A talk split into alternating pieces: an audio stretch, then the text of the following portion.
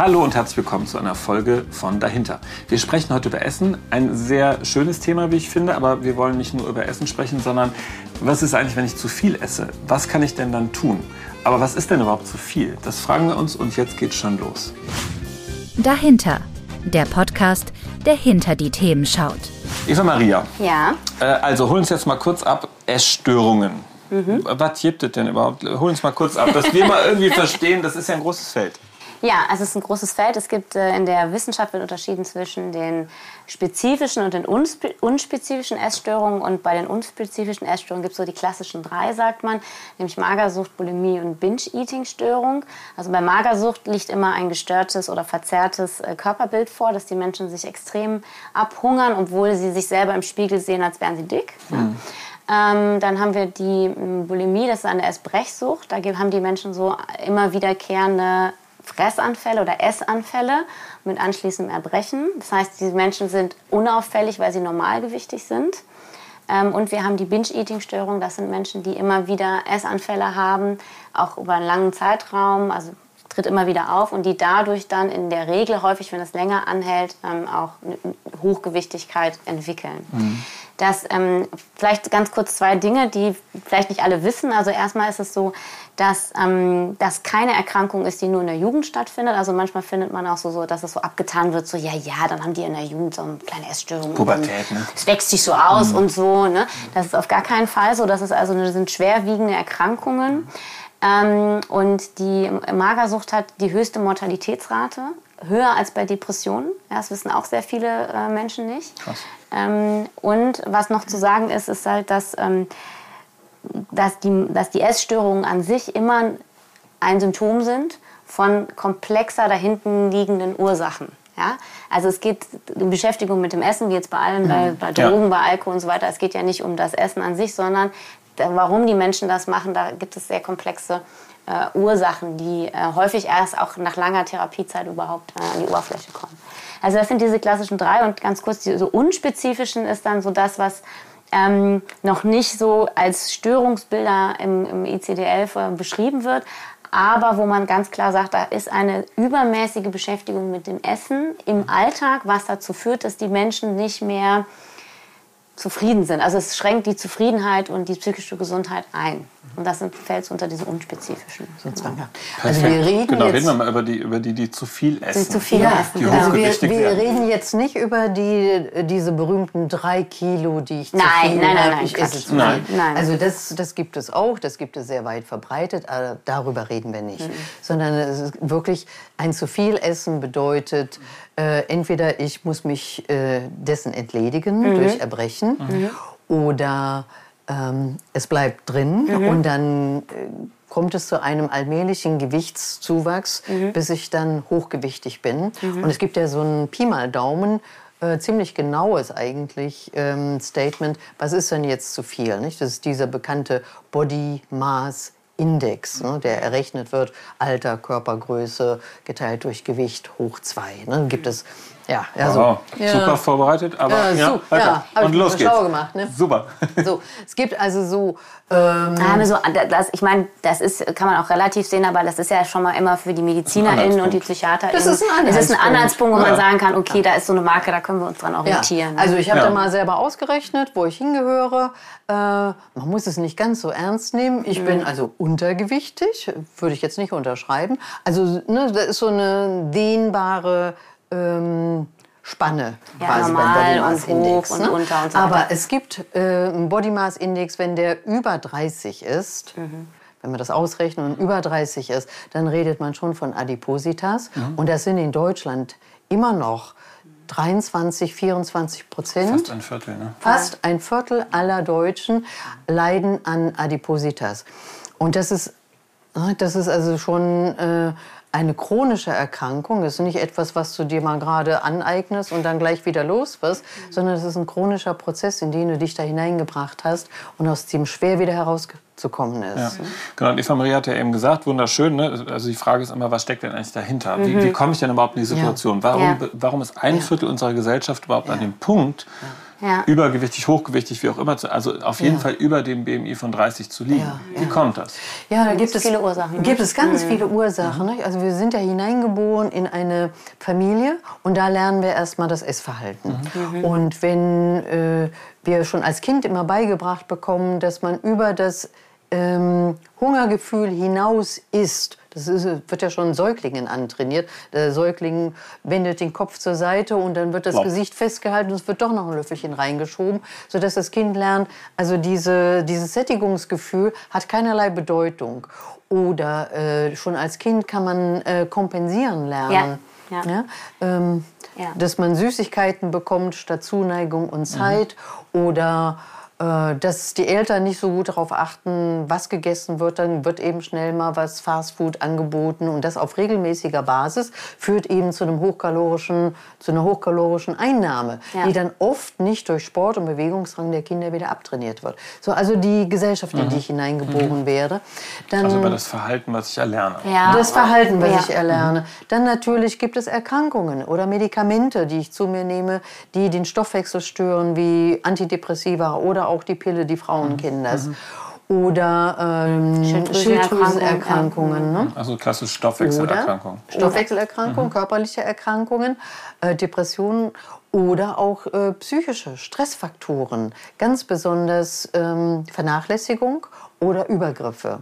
Also wenn ich Traumata erlebe als junger Mensch schon, dann kann es passieren, dass ich dissoziiere, dass also ich mich von meinem eigenen Körper gefühlsmäßig abtrenne und dann spüre ich auch nicht mehr mein Sättigungsgefühl. Mhm. Und dann wird oft das Essen ähm, gar nicht mehr gestoppt. Ich registriere nicht mehr, wenn der Körper äh, ein Stoppsignal sendet. Sind wir beim Thema Stresskontrolle wahrnehmen? Ja. Wobei auch dazu ergänzend, also ähm, dass neben dem, was du gerade gesagt hast, noch so ein Faktor auffällig ist, dass viele Menschen, die später in ihrem Leben an Essstörungen erkrankt sind, kranken werden, in deren Familie gibt es häufig ein Thema damit. Das heißt also, es gibt ähm, die Kommentare der Eltern über, wie das Kind aussieht. Ne? Also entweder gibt es extrem viel Lob darüber, dass man halt sehr schlank ist, mhm. oder es gibt sehr viel mhm. Kritik, wenn man nicht schlank ist. Ähm, also das ist sehr auffällig, dass es da viele Menschen so eine Geschichte haben mit dick sein, mit dünn sein, mit mein Körper hat irgendwie wird irgendwie bewertet oder gibt es mhm. irgendwie mhm. ähm, ein Gespräch darüber und das ist irgendwie mhm. auch wichtig. Also ne, es gibt ja auch das Phänomen, dass für Eltern besonders wichtig ist, dass das Kind so und so aussieht. Ne? Also da wird auch Druck aufgebaut und es wird zum Thema gemacht. Also dass das Kind irgendwie lernt, so wie ich mein Körper aussieht, das hat ja. eine Bedeutung, aber das wird dann verknüpft auch mit Liebe. Also sozusagen, mhm. wenn ich jetzt schlanker bin, dann werde ich irgendwie freundlicher von meiner Mutter, meinem Vater, mhm. wem auch immer angeguckt, als wenn ich jetzt irgendwie ein bisschen zu viel habe. Das ist ja wieder bei so einem Selbstwertthema ja auch ganz stark. Ja, so genau, wie ich genau. bin, bin ich nicht okay. Ja. Und ich denke, eins der entscheidenden Dinge, die, die Andrea auch gesagt hat, die ich auch so aus der Praxis und ähm, Lebenserfahrung so kenne, ist dieses Thema der Regulation. Weil das kann man in der Psychologie ja auch sehr na gut nachlesen, die Psychologie des Essens. Weil Essen ja, je nachdem, wenn man jetzt Schokolade isst oder Pudding oder irgendwas, löst ja auch Gefühle in uns aus. Also das heißt, es schmeckt irgendwie, wir verbinden da vielleicht auch irgendwas Gemütliches mhm. mit, so mhm. auf dem Sofa gekuschelt, halt, ne? irgendwie, ne? genau, wir spüren das, genau, ja. und ver verknüpfen das aber auch vielleicht mit der Situation und damit hat äh, Essen ja auch was Emotionales. Ne? Mhm. Mhm. Und bei allen Menschen, die an einer Essstörung ähm, erkrankt sind, da gibt es immer ein Thema mit so einem Mangel, du hast gerade Depressionen auch genannt, mit einem Mangel an Spüren, Gefühle, mhm. Gefühle regulieren, Gefühle wahrnehmen. Und da, ähm, da ist Essen halt wie Alkohol zum Beispiel sehr prädestiniert, mhm. weil mhm. Essen direkten Einfluss hat darauf, wie wir uns fühlen. Ja. ja? Also wenn wir Schokolade essen, das schießt das Zucker ins Gehirn und dann haben wir, ne? Und es ist ja auch existenziell, genau. das kommt ja. dann hinzu. Also ohne Nahrung können wir ja auch mal nicht leben. Ich möchte gleich mit euch schon äh, tatsächlich auch darum, darauf äh, zu sprechen kommen, ändern, was man ne? eigentlich ja. tun kann, um zu ändern. Aber vorher gibt es ja eine mhm. Frage, nämlich, okay. gibt es kulturelle Unterschiede? Es gibt ja Kulturen, in denen mhm. ein Gewicht, das wir als hochgewichtig bezeichnen, gegebenenfalls gar nicht so gesehen wird. Ja extrem. Ja, selbstverständlich. Kultur, also Essen ist ja total, total durch die Kultur geprägt. Mhm. Ja. Und was ja auffällig ist, irgendwie, das ist diese Form der Essstörungen, die sind ja nicht vom Himmel gefallen sondern sie sind in einem bestimmten Jahrhundert quasi in Europa aufgetaucht. Und die Magersucht gibt es auf dem Kontinent von Afrika nicht. Jedenfalls ist mir das nicht bekannt. Ja? Das heißt, es hat was mit unserer Lebensweise zu tun und es hat was mit unserem Umgang mit Problemen zu tun mhm. und ähm, dass bei uns Nahrungsmittel ja auch quasi übermäßig vorhanden sind. Wenn die nicht übermäßig vorhanden wären, dann hätten wir keine Essstörungen in dem Falle. Ja, wenn es also quasi immer einen chronischen Mangel gäbe. Also es ist extrem kulturell geprägt und mhm. der BMI, deswegen sehe ich den auch ein bisschen kritisch, weil der halt auch wiederum also ne, in anderen Kulturen der Welt würde man das wahrscheinlich anders sehen. Ne? Ganz genau. genau ne? Deswegen ist das immer mit diesen Maßstäben immer so eine Sache, ja, ja. Ne, wenn also so, so ist es in der international sind. Ne? Genau. Äh, wenn, wenn man nach Indien zum Beispiel reist, äh, da sind dann große Werbeplakate und da sieht man immer, also aus unserer Sicht würden wir sagen, übergewichtige Eltern mit übergewichtigen Kindern. Ja. Aber man, man, muss da so ähm, den Hintergrund natürlich auch sehen. In Indien ist ähm, oft Hunger gewesen und äh, wer Geld hatte, also der hatte Nahrung und wer Nahrung hatte, der war größer und stärker als die anderen. Wir würden vielleicht sagen dicker, äh, aber da ist Korpulenz sein wirklich ein Zeichen von Reichtum, wird sehr geschätzt. Na gut, das kennen wir aus der Nachkriegszeit ja hier auch. Mhm. Ne? Also indem sozusagen die Menschen plötzlich wieder zu Reichtum oder zu Wohlstand kamen und haben übermäßig und sehr ungesund gegessen und das hat sich ja nun immer weiter fortgesetzt. Dann kam Fastfood dazu. Und das ist ja auch, ein, auch so, ein, so ein typisches Merkmal von hochgewichtigen Menschen, dass es eher sich äh, auch um ungesunde Lebensmittel mhm. dreht, ne, die sich also eher mit, Lebensmittel, ja. genau, die mhm. sich eher auch mit Fastfood beschäftigen und ähm, ja, nicht umsonst kommen sie natürlich in diese Situation. Lasst uns aber mal mit Blick ja. auf die Zeit trotzdem über ja. das Thema sprechen, was kann man denn jetzt tun? Ja. So. Also erstmal ist es extrem wichtig und das ist auch sozusagen in jeder äh, Essstörungstherapie der erste Schritt, ähm, das Essverhalten wahrzunehmen. Mhm. Und da gibt es immer, ähm, das Erste, was da gemacht wird, ist ein Esstagebuch zu führen. Und zwar schon mit der Kombination, nicht wann habe ich was gegessen, sondern wie habe ich mich davor und danach gefühlt. Mhm. Ja, um erstmal da ein Bewusstsein für zu bekommen, aus welchen Gründen esse ich überhaupt. Also habe ich eigentlich Hunger oder esse ich, weil ich traurig bin, wütend bin, müde oder und so weiter. Und das ist so der erste Schritt, da noch nicht zu verändern, sondern erstmal das zu wahrzunehmen und sich das bewusst zu machen. Ja. Ich würde noch einen halben Schritt davor beginnen. Ja. Nämlich? Nämlich. ja, ähm, Menschen, die sich als übergewichtig hochgewichtig wahrnehmen, bekommen das ja auch oft von außen gespiegelt. Ja. Die bekommen Kommentare, die bekommen Blicke oder die erleben, dass sie irgendwie nicht in das Bild reinpassen.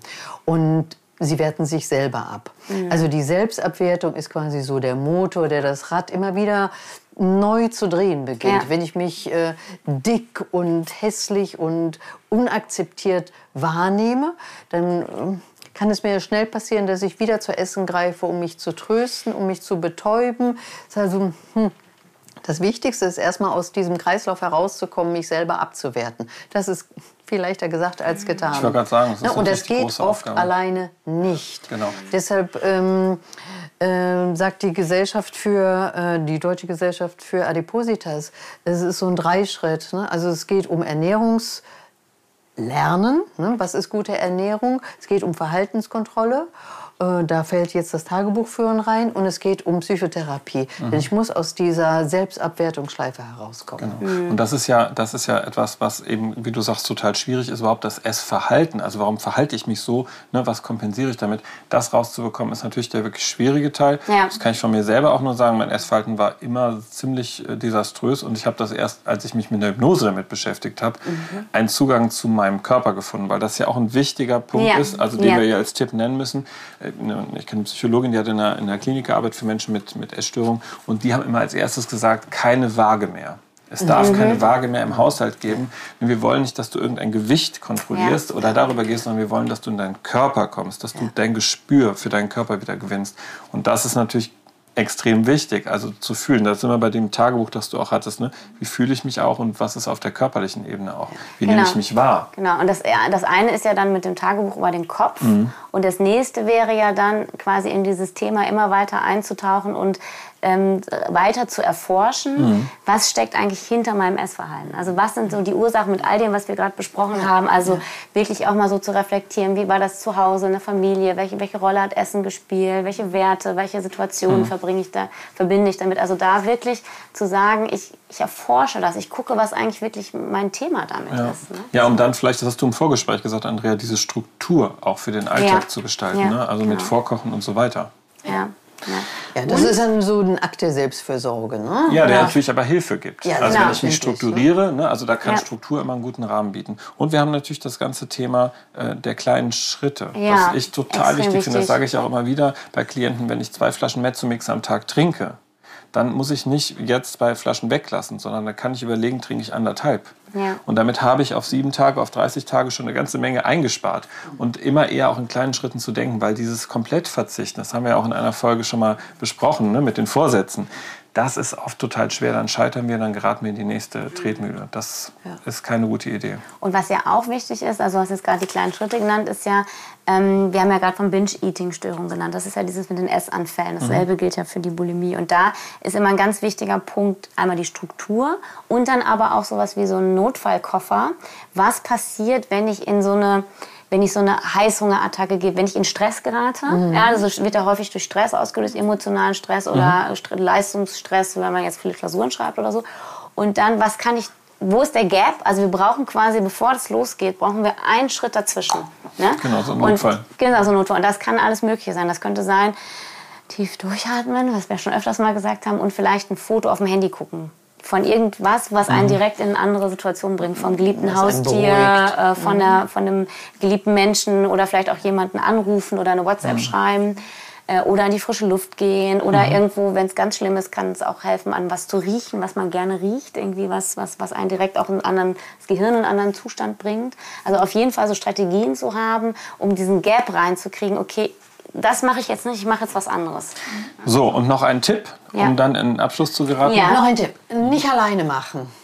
Nicht alleine machen. Auch Bleibt noch ein Tipp. nicht alleine. Genau. Und geht in die Körperarbeit. Ne? Also ja, versucht euch extrem. auch körperlich. Ne? Also weil ja. wir wissen natürlich, das, was reinkommt, muss raus. Und das, was raus muss und runter muss, kriegen wir leider nicht hin, indem wir rumsitzen. Also wir müssen schon irgendwie auch in die Aktivität kommen. Und jeder kleine Schritt hilft. Mhm. Was ja auch wieder eine Stressbewältigung sein kann. Und eine Absolut. emotionale Regulation. Also aber, aber das wissen die ne? hochgewichtigen Menschen sowieso. Ne? Das ja. Kopf her wissen alle, Wir wissen alle, was wir machen müssen, ja. um abzunehmen. Genau. Ne? Deswegen das dieser eine Schritt. Was ist eigentlich der Auslöser? Ja, der was Sinn, ist der Auslöser? Und bleibt nicht alleine. Es gibt Selbsthilfegruppen, es gibt Menschen, ähm, Psychologen, die sich damit beschäftigen. Ja. Zur, Notfall, zur Not kann man auch in eine Klinik gehen. Mhm. Äh, es wird also ähm, psychologisch betreut, äh, das Abnehmen. Es gibt auch dann noch die Möglichkeit, medikamentös so Füllgefühle im Magen zu machen. Und als aller, aller, allerletzter Schritt, das äh, wissen alle Fußballfans, gibt es auch noch eine Magen-OP. Wieso wissen das die Fußballfans? Äh, ja, wie heißt der ganz dicke? Herr Kalmund. Ach, so. Genau. Bevor wir jetzt über Rainer Kalmund sprechen, es war super schön mit euch. Ach, witzig, dass ich mal moderieren darf. Äh, das wiederholen wir. Das ist spannend. Das ist ganz spannend aus der Rolle. Ähm, also, erstmal ganz lieben Dank. Euch vor allen Dingen auch ganz lieben Dank. Und schreibt uns doch mal gerne in die Kommentare, was euch zu dem Thema Essen einfällt, was euch da bewegt, wie es euch damit geht, ob ihr vielleicht auch solche Grenzen geht, ob ihr vielleicht noch andere Tipps habt, die wir nämlich total vergessen haben. Und wenn euch das hier gefällt und überhaupt alles gefällt, was wir so sagen, dann teilt es und liked es und folgt uns sehr gerne. Ihr wisst schon, die Klingel und alle Symbole, die es so gibt. Und ansonsten wird jetzt alles gesagt. Wir freuen uns und sagen bis bald. Tschüss. Tschüss. Ciao.